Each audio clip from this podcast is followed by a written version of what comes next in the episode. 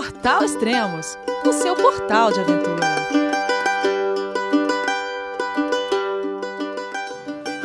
Bom dia, boa tarde, boa noite. Bem-vindos a mais um podcast do Portal Extremos. Esse é o terceiro podcast especial sobre cicloturismo.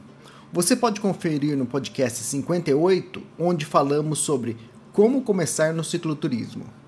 No podcast 59, falamos sobre segurança. Voltamos a falar com Carol Emboava e iremos responder algumas dúvidas dos internautas sobre cicloexpedição. Oi, Carol, tudo bem? Oi, Elias, tudo jóia? Olá para o pessoal que está ouvindo também.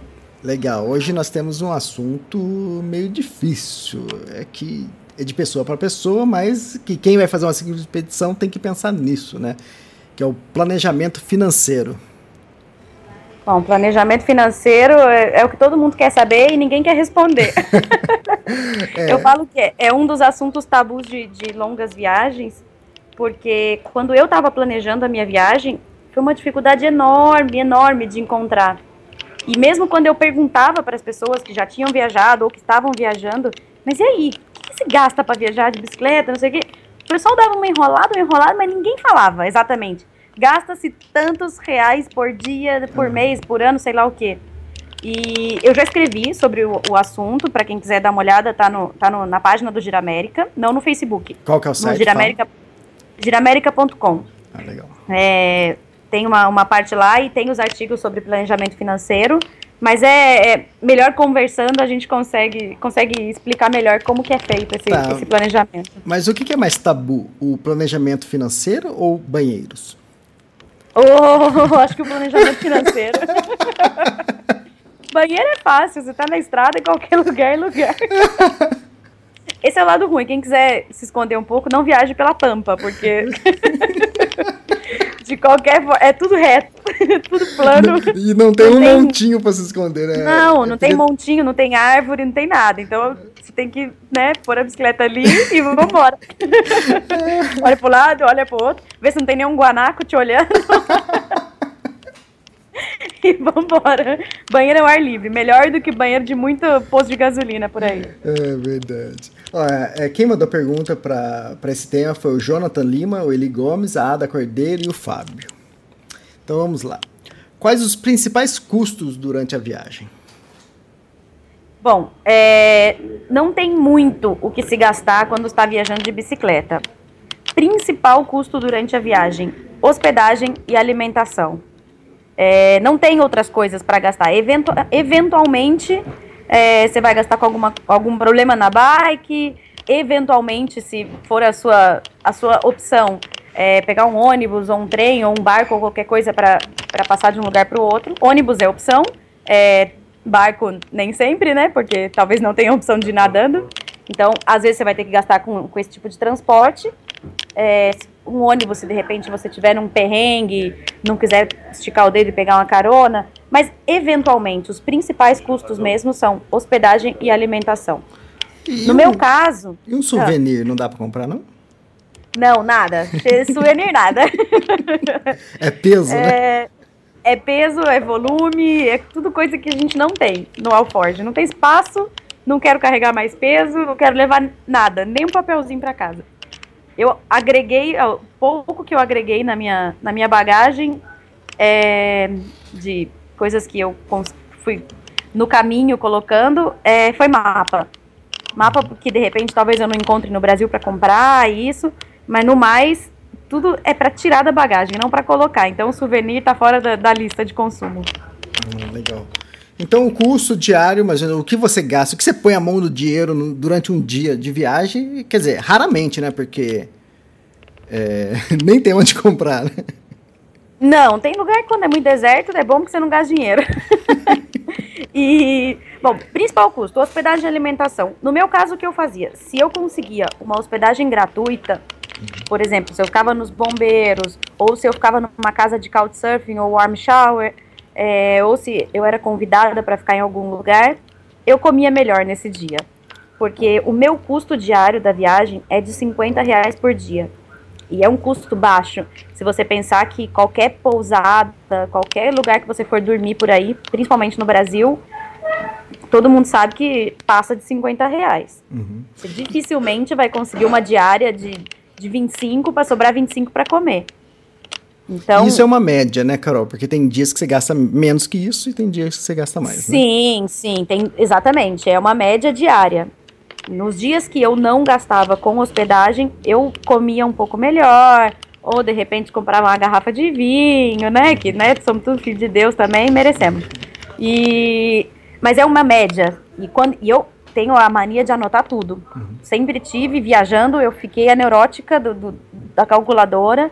Se eu comprava qualquer coisa no mercadinho, eu anotava para realmente saber o que eu estava gastando e poder controlar esses gastos. Se eu gastei muito três dias seguidos, putz, eu sei que daqui a pouco eu vou ter que economizar. Então, aí eu vou ter que conseguir realmente couchsurfing, vou para os bombeiros e não vou comer tão bem nesse dia. E não comer bem não é passar fome, tanto porque pedalando não dá para passar fome, né? Mas é sem luxo. É comer o básico, é um macarrãozinho e um suquinho de pozinho e vambora. Mas o meu custo diário, o que eu me propus para realmente gastar, era de 50. Era, não, continua sendo, de 50 reais por dia. No, no Brasil eu consegui manter esse, esse, essa média. Nos três primeiros meses eu mantive. Quanto mais vai descendo para a América do Sul, mais caro vai ficando tudo. Hospedagem, alimentação, tudo vai ficando um pouco mais caro. E aí os outros meses eu passei, mas assim, passei muito pouco do que eu tinha me planejado. E como teve mês que eu economizei muito, então ficou realmente na média, consegui me manter. É, eu conheço, conheci gente que, quando eu estava planejando, eu tive um único, único amigo que me disse quanto gastava por dia numa viagem de bike. E ele me disse que gastava uma média de 70 reais por dia. E aí eu fiquei pensando, meu Deus, o que eu vou fazer? Eu não tenho 70 reais por dia para gastar. Será que eu não posso viajar? Ou será que eu vou ter que viajar muito apertada? Ou vou passar muita vontade? Ou vou ter que dormir no meio do nada, muitas vezes, porque eu não tenho grana? E isso cai na questão de segurança, de ser perigoso ou não. Então, assim, para mim, uh, o mais importante era me manter segura e isso incluía, de repente, não dormir muitas vezes no meio do nada.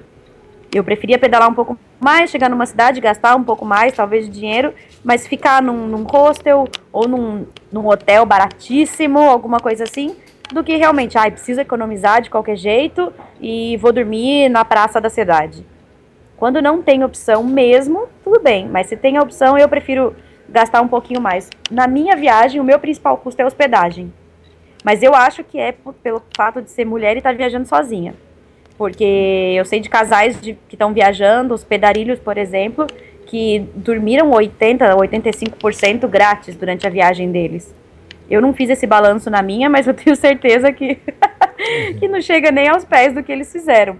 Mas a segurança de estar com alguém mais acampando com você ou dormindo em algum lugar, eu acho que é outra coisa. O meu principal custo fica, fica com a hospedagem hoje em dia. Legal. E, na verdade, é uma viagem de baixo custo, é ou não é? Eu acho que sim. 50 reais por dia no Brasil, você não consegue viajar para uhum. dormir e comer, impossível. É, acho que foi em 2001, na Advent Sports Fair, eu assisti a palestra e comprei o livro de um cicloturista chamado Jossano Mancuso, que ele lançou um livro que era viajando com 17 dólares por dia. E que é mais ou menos o que você está gastando, entende? É quase isso. Sim, sim. Sim, eu conheci um ciclista que estava viajando da Sudamérica, a América do Sul, e estava fazendo com 10 dólares por dia. Nossa. Que dá o quê? 25 reais por dia? Por aí. Não, 10, é. é. Então, não é, não é. Tem gente que viaja com mais do que eu viajo, mais do que 50, e tem gente que viaja com muito menos que 50. Eu acho que o principal do planejamento financeiro é quanto você tem, quanto tempo você quer viajar. Divide e vai ter uma, uma média por dia. Dá para viajar com isso por dia? Se você achar que 30 reais dá, pé na estrada. Se você achar que tá apertado, ou você diminui o seu, o seu planejamento de tempo de viagem, ou você espera um tempo mais para juntar um pouco mais de grana e sair um pouco mais confortável. Mas que dá para fazer, dá. Exatamente. E como você faz para sacar dinheiro durante a viagem? Bom, é, essa também era uma dúvida super importante que eu tinha. Atormentei todo mundo que viajava para o exterior, uhum. porque eu nunca tinha saído do Brasil. Ah, tinha saído, tinha ido para Venezuela, mas já fui com dinheiro, tudo. E minha, minha dúvida era muito grande com isso. Eu vou passar em quatro, cinco, seis países, cada um com uma moeda. Como é que eu vou fazer para tirar esse dinheiro? Eu não sei. Um amigo me deu a dica e eu, no meu caso, eu uso o Bradesco, uhum. sem jabá. Uhum. E no Bradesco eles têm uma bandeira que chama Visa Plus. E no Visa Plus você pode sacar direto no caixa eletrônico, qualquer caixa que tenha a bandeira Visa Plus, você pode sacar direto na moeda local. Então o que eu faço, que eu fiz até agora, esses seis meses de viagem do Brasil até o Ushuaia foi isso. Eu chegava na, se eu entrasse num país novo, eu ia para o banco, sacava um pouco de, de dinheiro na moeda local e o que eu acho que é muito importante na América do Sul, levar dólar. Uhum. Se você tiver dólar, leva, ainda mais agora, está super valorizado. É, Até aqui. Para uma emergência. Mas não é para. Eu não acho que dá para viajar só com o dólar. Eu acho que não. Não sei se é tão interessante. Se tiver dólar sobrando, sim. Tá. Mas quem que tem dólar sobrando no colchão? É. É, vale a pena, porque para uma emergência, dólar pode, você vai poder usar em qualquer lugar. É, eu... Sei lá, deu um problema, perdeu o cartão do banco, não uhum. funciona o cartão, não achou um caixa eletrônico com a bandeira, qualquer coisa, você tem ali uma reserva de dólar para uma emergência. É, quem tá escutando a gente aí, é só dá uma olhadinha atrás do seu cartão, nem precisa ser o cartão de crédito, tá? Pode ser o seu cartão normal de banco. Atrás você vai ver que tem uma bandeirinha Visa Plus. A maioria dos bancos tem essa bandeira. Não é só o Bradesco, não. Então, acho quase todos, quase todos os cartões é, de banco, pode ser aquele só de sacar, ele tem o Visa Plus. E é com esse cartão que você saca aí. Não é o de crédito, né? O, né, Isso, não. O meu cartão era o cartão do banco, Isso, comum. É. Cartão de, de débito e a única coisa que você tem que fazer no banco é ativar a bandeira Visa Plus. É, porque e, o meu e... tinha, mas não estava ativado ainda. Só isso. O ativar é, é chegar bem, pro seu gerente e pedir, ó, eu tô viajando e libera. Exatamente. Exatamente. Exatamente.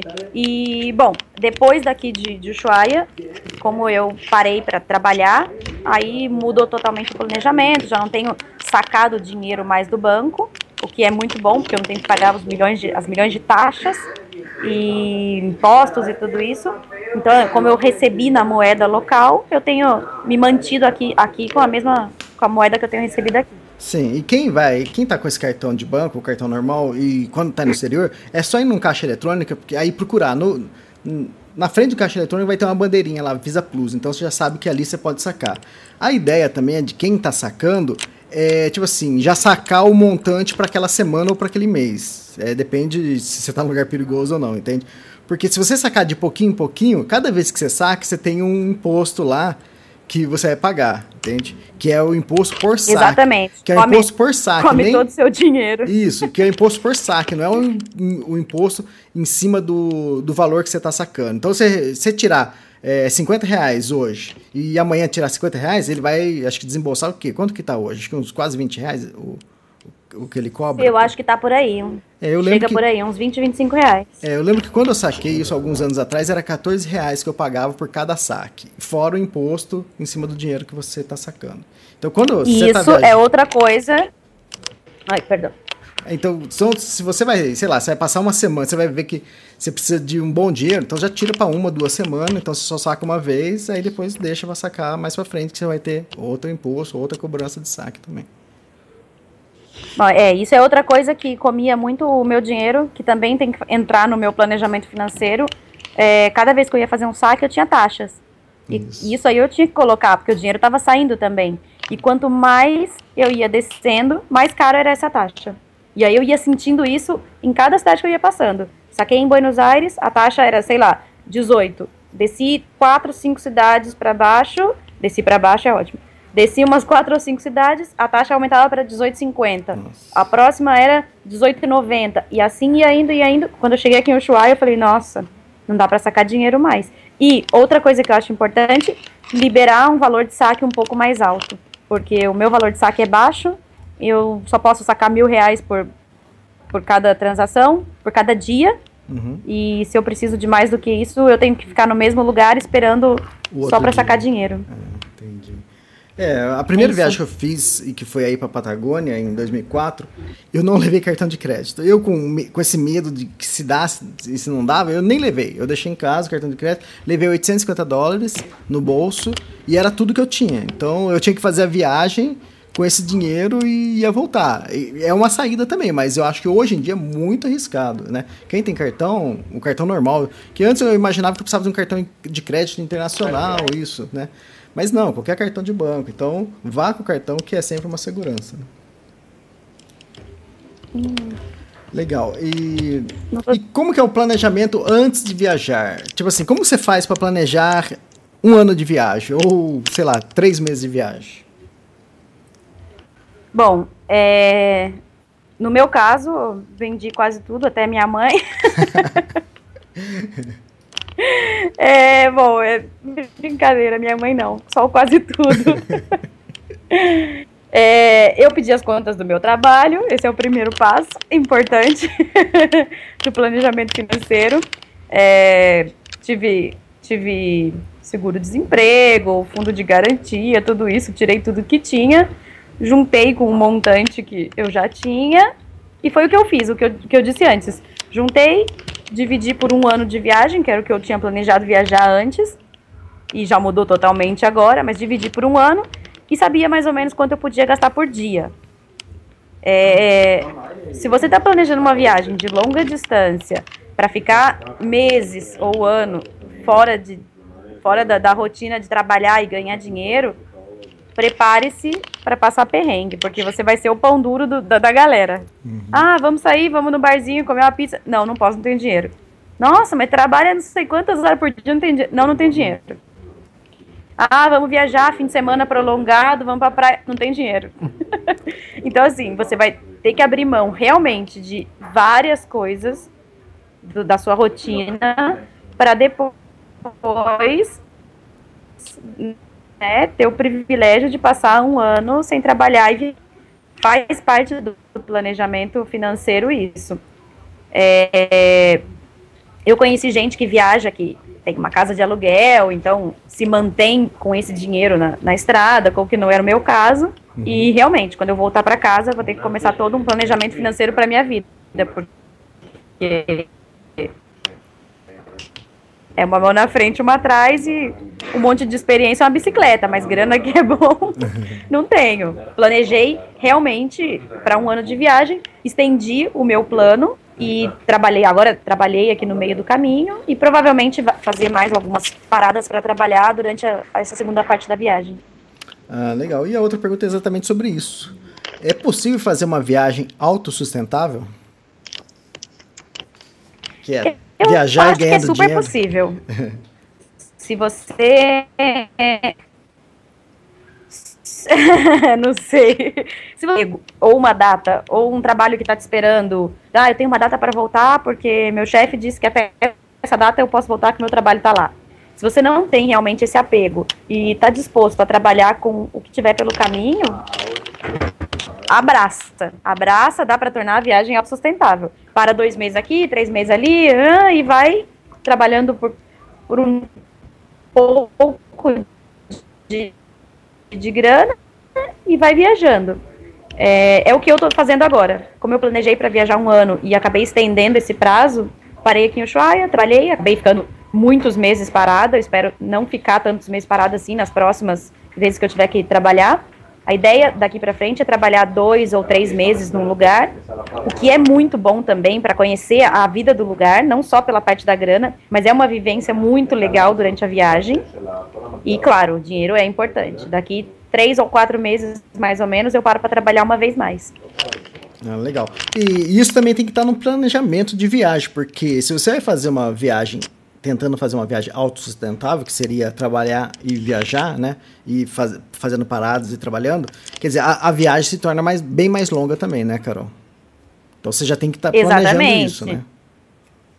Sim, no meu caso, eu tinha planejado viajar um ano e se estendeu totalmente, porque com essa de ir parando e trabalhando e de repente, dependendo do que for o trabalho, está te dando uma grana que você com um mês de trabalho vai conseguir viajar dois, por que não ficar mais um pouco parada? Ah, ao invés de dois meses, fico três e viajo um pouco mais. Então, isso é legal que esteja no seu planejamento, mas nada que também não seja possível planejar no meio do caminho, como foi o meu caso. Uhum. Viajando de bicicleta, eu costumo dizer que o que você mais tem é tempo para pensar na vida. E é bom, mas é ruim também, né? Uhum. Porque As possibilidades são muitas, você tem muita opção de, do que fazer, não dá para abraçar o mundo, para fazer tudo, e a cabeça vai fervendo no caminho. Ah, e se eu parar para trabalhar? E se eu fizesse isso? E se eu mudasse de caminho? E se eu fosse por ali, que tem mais trabalho? E ficasse um tempo mais? E aí o tempo de estrada vai aumentando. É bom também. Legal. É, são mais experiências, né, Carol? Sim, são mais experiências. Isso é, é importante na viagem também. Legal. Então, é, no próximo podcast a gente vai falar sobre selim e roupas. Legal, Carol, obrigado e até o próximo. Obrigada a você, Elias. Um abraço. Até mais. Até mais. Tchau,